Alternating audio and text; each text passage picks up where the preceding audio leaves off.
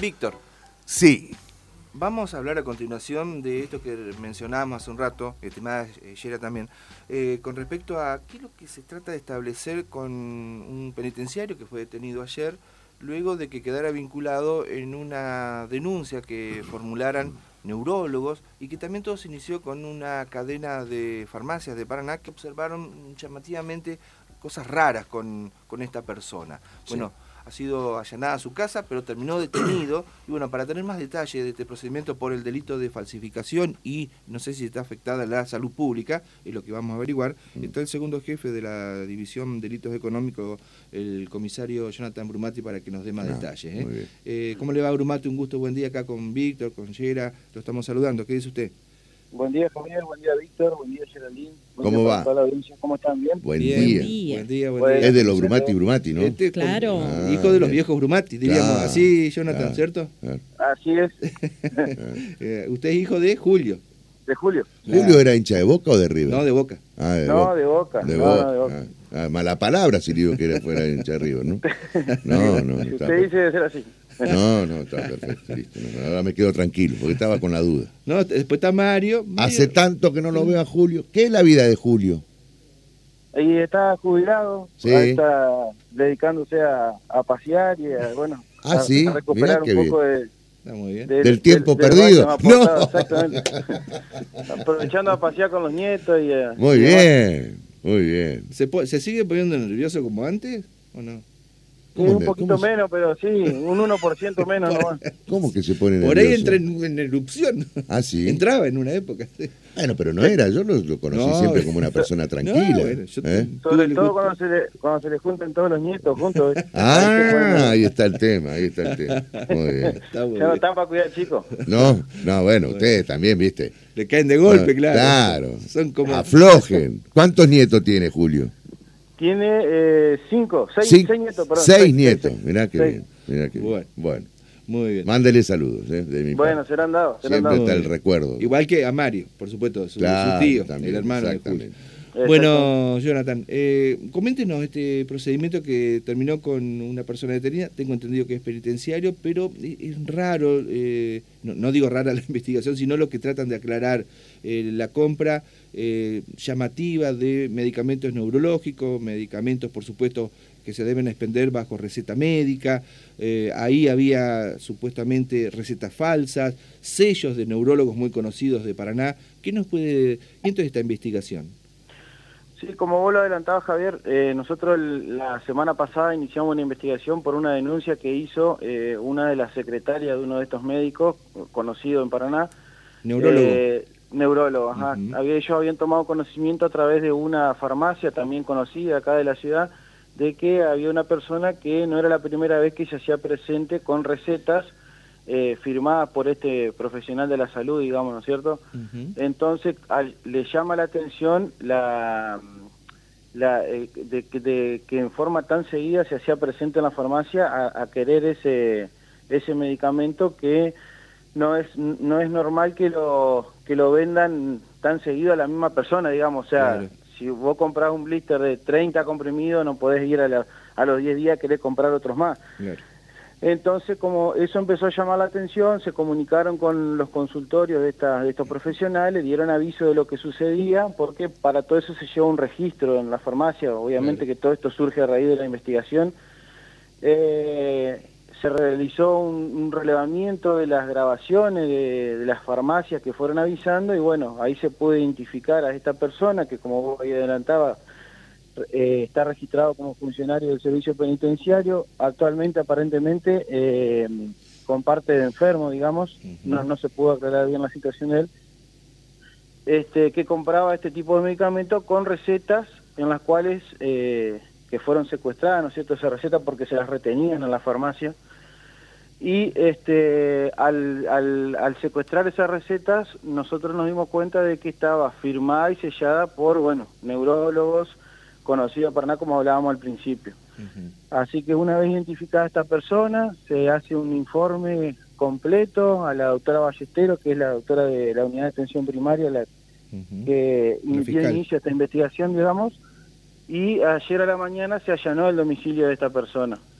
Eh, en, en ese allanamiento, bueno, se localizó, se localizaron sellos eh, de otros profesionales, digamos, no solamente del que buscábamos, que al consultarle a estos, a estas personas manifestaron de que ellos desconocían totalmente esa situación, nunca les habían robado ningún sello ni los habían extraviado, o sea que dejó abierta la posibilidad de que una persona desconocida los hayan hecho hacer a nombre de ellos, ¿no es cierto? Claro, adulterados.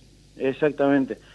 Se localizaron talonarios de, de, de, recetario, ¿no es cierto? Y, y bueno, demás eh, papeles cortados donde a simple vista por ahí se practicaba algún tipo de firma, ¿no es cierto? Y, y bueno, iba quedando borrado ahí en la casa de esta persona, seguramente donde se practicaba antes de hacer el, recetario, ¿no es cierto?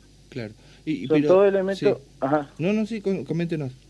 No, te, decía que eran son todos elementos que fueron secuestrados, ¿no es cierto? Y vinculados a esta investigación y bueno, puestos a disposición de la de la doctora Ballesteros, ¿no es cierto? No, no, no, no obstante eso, en la requisa también se localizó, eh, que obviamente no tiene que ver con esto, pero obviamente se le dio intervención a, al doctor Pereira, que es el de investigación y litigación, ya que se localizó un arma de fuego del tipo casera, de las que denominadas tumberas, dentro del domicilio con calibres eh, de, con cartucho perdón de calibre 1270 de plomo y de posta de goma. ¿Y qué explicación dio el penitenciario? ¿Por qué tenía una tumbera en su casa? Esta persona en ningún momento habló con nosotros, eh, solamente estaba nervioso, muy exalado, hasta llegado el punto que, bueno, se eh, empezó a agredirnos a los funcionarios que estábamos en el lugar y, bueno, a raíz de todo ese problema hay un par de funcionarios lesionados, leve, ¿no es cierto?, a raíz de todo este problema que se armó dentro de la vivienda. Así que, bueno, se lo, se lo detuvo y se lo trasladó a la alcaldía. Todo en presencia de testigos civiles, ¿no es cierto? Tengamos en cuenta que todo tipo de procedimientos se realiza en presencia de testigos civiles, ¿no es cierto?, para justamente acreditar el, el trabajo nuestro. ¿En qué zona fue el allanamiento? En calle Neuquén y Bolívar.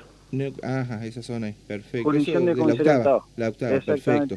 Así que entonces hubo lesionados y bueno, esto determinó que debiera ser este trasladado a la alcaldía por disposición de la fiscalía. Sí, él fue trasladado por el por haber localizado el, arma de fuego, ¿no es cierto? En la vivienda, y resistencia a la autoridad y lesiones y obviamente, e independientemente de eso, la causa por, por la que se inició el procedimiento, digamos, ¿no es cierto? Porque se encontraron material probatorio en relación a eso. ¿Y qué sospechan, por lo que seguramente ahora la fiscal lo va a profundizar, la doctora Ballestero? que adquiría esos medicamentos para consumo personal, puede ser una hipótesis, o que hay una organización detrás de todo esto, la cual era la punta de lanza, que adquiría esa medicación para luego revenderla o llevarla a otros sectores para tener algún tipo de ganancia, para eh, comercializarlo. No sé ¿qué, idea tienen ustedes. No, en, principio sería para consumo personal, ¿sí? Eh, en principio. Obviamente que eh, todos estos elementos que fueron secuestrados fueron puestos a disposición de ella y seguramente cuando ella evalúe la situación, obviamente de todo eso la, la, investigación va a continuar y se van a pedir algún otro tipo de informe que ella crea conveniente.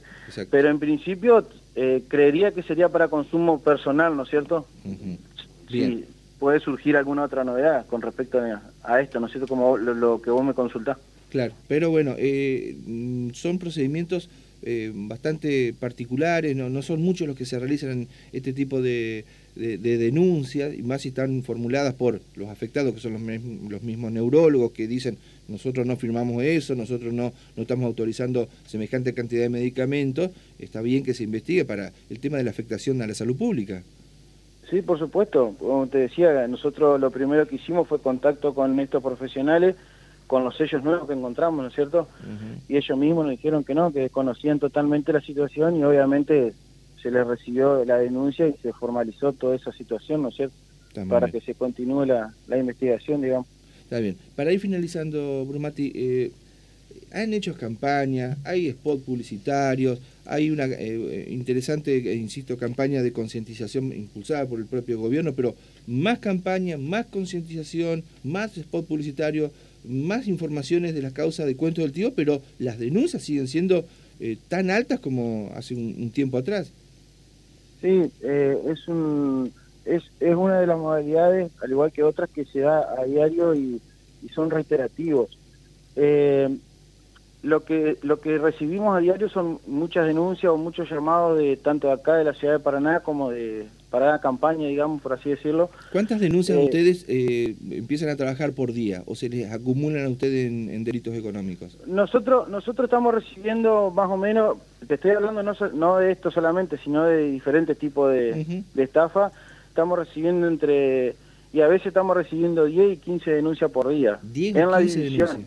En la división, sumale por ahí que en las comisarías también ellos reciben y piden la colaboración nuestra. ¿Y, la mayoría son por cuentos del tío? No, no, no, por eso te decía, son, en, estamos hablando de todos los tipos de estafa, ¿no? Pero de cuento del tío, nosotros eh, estamos recibiendo generalmente muchas tentativas, o sea, es como que la gente a raíz de todo esto, esta prevención periodística que hemos estado haciendo, por ahí empieza a cortar los llamados, ya, ya le empieza a sonar raro que el familiar los empiece a llamar desde el banco, pero no dejan de, pero no, yo lo que, a lo que voy es que no dejan de llamar a, a pesar de eso esta gente sigue llamando, hay que tener en cuenta sobre todo a nuestros abuelos, aconsejarlos, que tengan en cuenta que en, en, los teléfonos fijos de ellos no los van a llamar únicamente el día que ellos quieren cometer el hecho, sino que hay una inteligencia previa en donde los llaman tres, cuatro días antes, en distintos horarios del día, y de esa forma ellos corroboran de que siempre está la misma persona dentro de la vivienda. No sé si, me explico. Sí, sí, sí, Entonces, eh, le, primero una tarjeta nueva del banco, la segunda es para ofrecerle un crédito, la tercera, o sea, son todos llamados truchos, digamos, ¿cierto? De esa forma van probando si siempre está la misma persona dentro de la vivienda. Es un trabajo de inteligencia previo que ellos hacen antes de cometer el famoso cuento del tío, como le llamamos nosotros. Exactamente. Pero los llamados siguen, eh, tanto acá en Paraná como en Paraná Campaña, ni que hablar en, en los departamentos afuera de la provincia, porque tenemos contacto con, con, con la gente de investigación de la otra de los otros departamentos de la provincia. Y por eso siempre es eh, bueno hablar con nuestros abuelos y recomendarles todas estas cosas para que estén atentos a estos eventuales llamados.